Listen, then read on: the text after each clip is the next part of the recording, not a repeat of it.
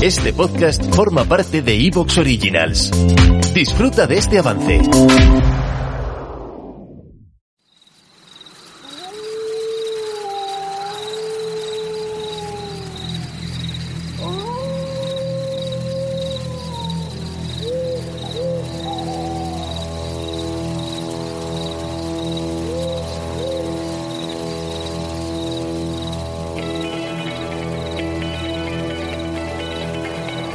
Está escuchando el podcast de Luna de Lobos. Una forma distinta de tratar la información. Bienvenidos.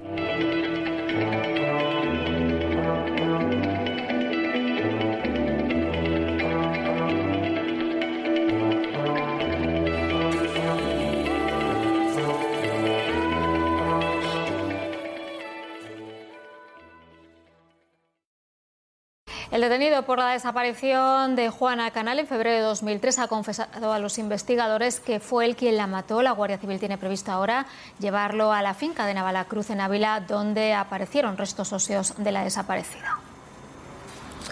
Así es, el detenido ha confesado, dice que fue él quien mató a Juana Canal. En ese momento era su pareja actual, en el momento de la desaparición. Ahora hemos visto cómo el operativo se ha desplazado a la zona donde se encontraron los restos de Juana hace tres años. Eso fue el motivo por el que se, le, se abrió esa investigación. Ahora mismo lo más previsible es que el detenido vaya a la zona para reconstruir los hechos. Por el momento se mantiene el secreto de sumario, así que se prevé que siga con las investigaciones.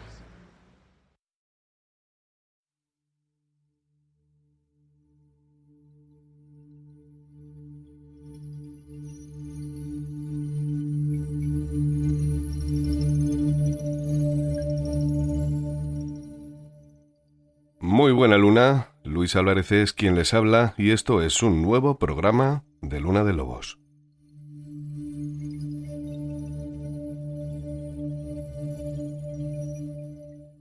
Ya saben que nos gusta siempre dejar una emoción en cada uno de los programas de Luna de Lobos eh, lo más positiva posible, o al menos con un mensaje constructivo, a pesar de la negatividad o la oscuridad del tema que tratemos. Pero me temo que esta luna va a ser una luna negra, una luna negra y triste, porque vamos a hablar de un terrible crimen que sucedió en el año 2003.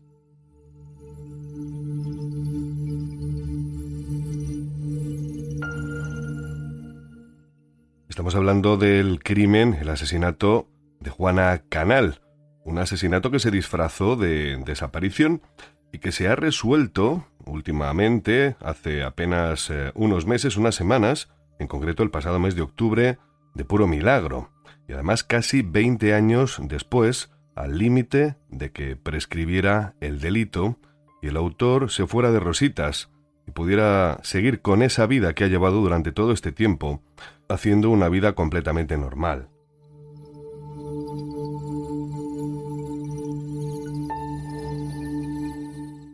A Juana Canal la llamaban sus amigos Juanin y acababa de salir de un complicado divorcio por aquel año de 2003, además de arrastrar una depresión durante algún tiempo. Y aunque estaba intentando rehacer su vida desde hacía años con su nueva pareja, Jesús, y aunque tenía dos hijos, además de una familia bastante, bueno, numerosa y bastante apegada, bueno, pues puede que su situación emocional la hubiera superado y puede que decidiera aquella noche del 22 al 23 de febrero de 2003 poner tierra de por medio durante una temporada.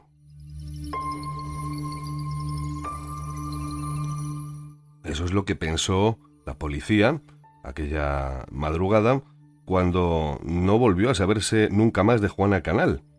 Así fue como su hijo Sergio, que no durmió en casa aquella noche, se encontró a la mañana siguiente toda la casa revuelta, el bolso de su madre, sus pertenencias, su teléfono, su documentación y una nota de su novio, de Jesús, en la que contaba que su madre y él habían mantenido una fuerte discusión, que había tomado unas pastillas, había bebido alcohol y que se había marchado.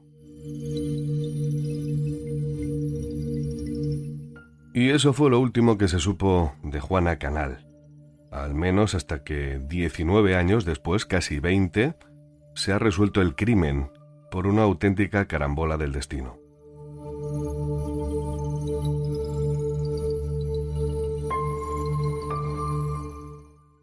Cuando sucedieron los hechos hay que decir que no existía todavía la ley de violencia de género, se puso en marcha un año después y mm, comento esto porque aquella misma noche, bueno, Juana llamó a la policía denunciando que había tenido una fuerte discusión con su pareja y de hecho la policía se personó en su domicilio, pero eh, después de ver que más o menos se habían, eh, digamos, tranquilizado las cosas, eh, se marcharon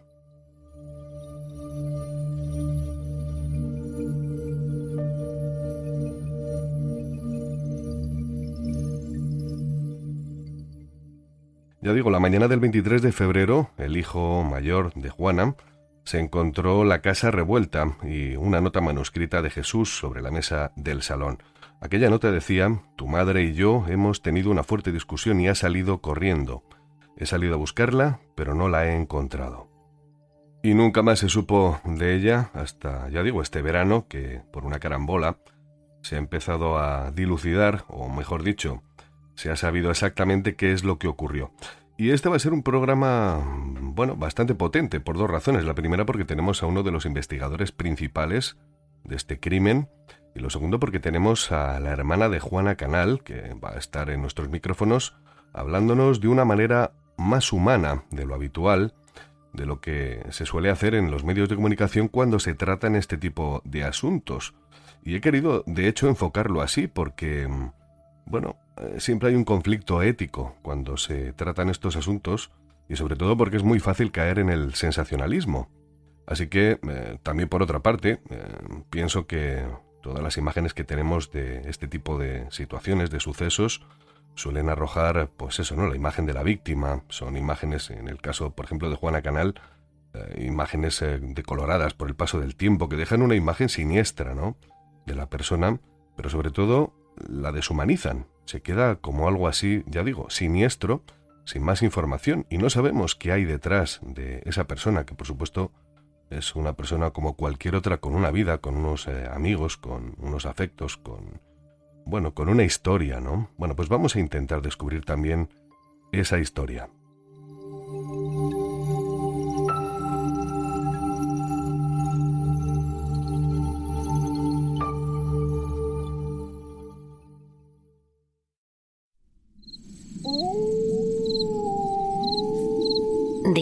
Silencio de la noche te envuelva. Que la caricia de un rayo de luna encienda tus sueños. Y que el viento te susurre al oído el secreto de la realidad. ¿Te atreves a ir más allá? Luna de Lobos. Un programa dedicado a los amantes de la noche y otros lunáticos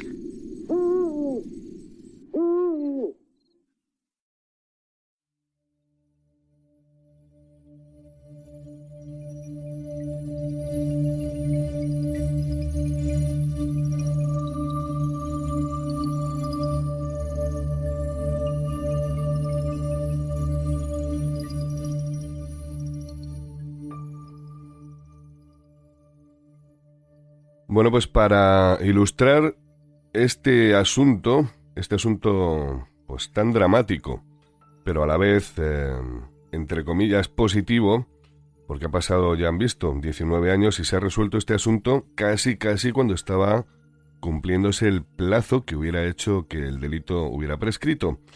Por eso digo que no deja de tener un final, entre comillas, feliz y sobre todo también porque ha aparecido el cuerpo de, de Juani, de Juana Canal, después de tantos años y la familia va a poder al menos enterrar sus restos. Ojo, todavía no han podido, está la cosa en plena investigación. Y para hablar de este asunto, ¿quién mejor que el inspector del grupo de homicidios de UDEB, de, de la UDEB Central, de Cuerpo Nacional de Policía, que se llama Jesús Torrado, que ya ha estado en estos micrófonos alguna vez con nosotros y que ha estado al cargo de, de esta investigación, de este asunto, que por cierto también ha sido una operación compartida con Guardia Civil de Ávila. Y es una cosa bastante extraña, porque no suelen trabajar eh, juntos, pero ya nos contará él, que yo creo que lo tenemos además al otro lado de los micrófonos de esta Luna de Lobos. Muy buena luna, Jesús, ¿cómo estás? Buena luna, Luz, ¿qué tal?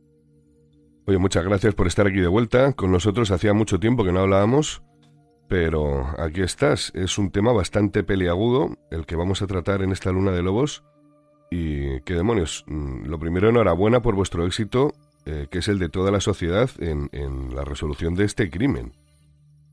Sí, pues estoy de acuerdo contigo, te agradezco la parte que nos afecta a nosotros, pero yo creo que es un éxito pues al final de, del empuje de una familia, del trabajo de, los cuerpos de investigación, en este caso pues tanto policía como guardia civil de manera conjunta, eh, el apoyo inestimable del juzgado, fiscalía y, de la sociedad en general, porque al final eh, de todo es responsabilidad que estos asuntos pues no se olviden y se, trabajen como merecen. Me pregunto cómo Ah, o más bien, ¿qué es lo que desencadena la resolución del crimen que ya hemos identificado? Habían pasado casi 20 años por unos meses. Esto se hubiera quedado directamente sin resolver, o mejor dicho, se hubiera quedado con el autor de este crimen directamente en la calle, sin problemas, y aunque se hubiera encontrado el cadáver mucho tiempo después, ah, no le hubiera pasado absolutamente nada. Cuéntanos. Bueno, pues es cierto que, el asunto eh, a nivel de la investigación se da por esclarecido, todo está sujeto, evidentemente, a que se celebre un juicio y se determine si hay una, responsabilidad penal o no.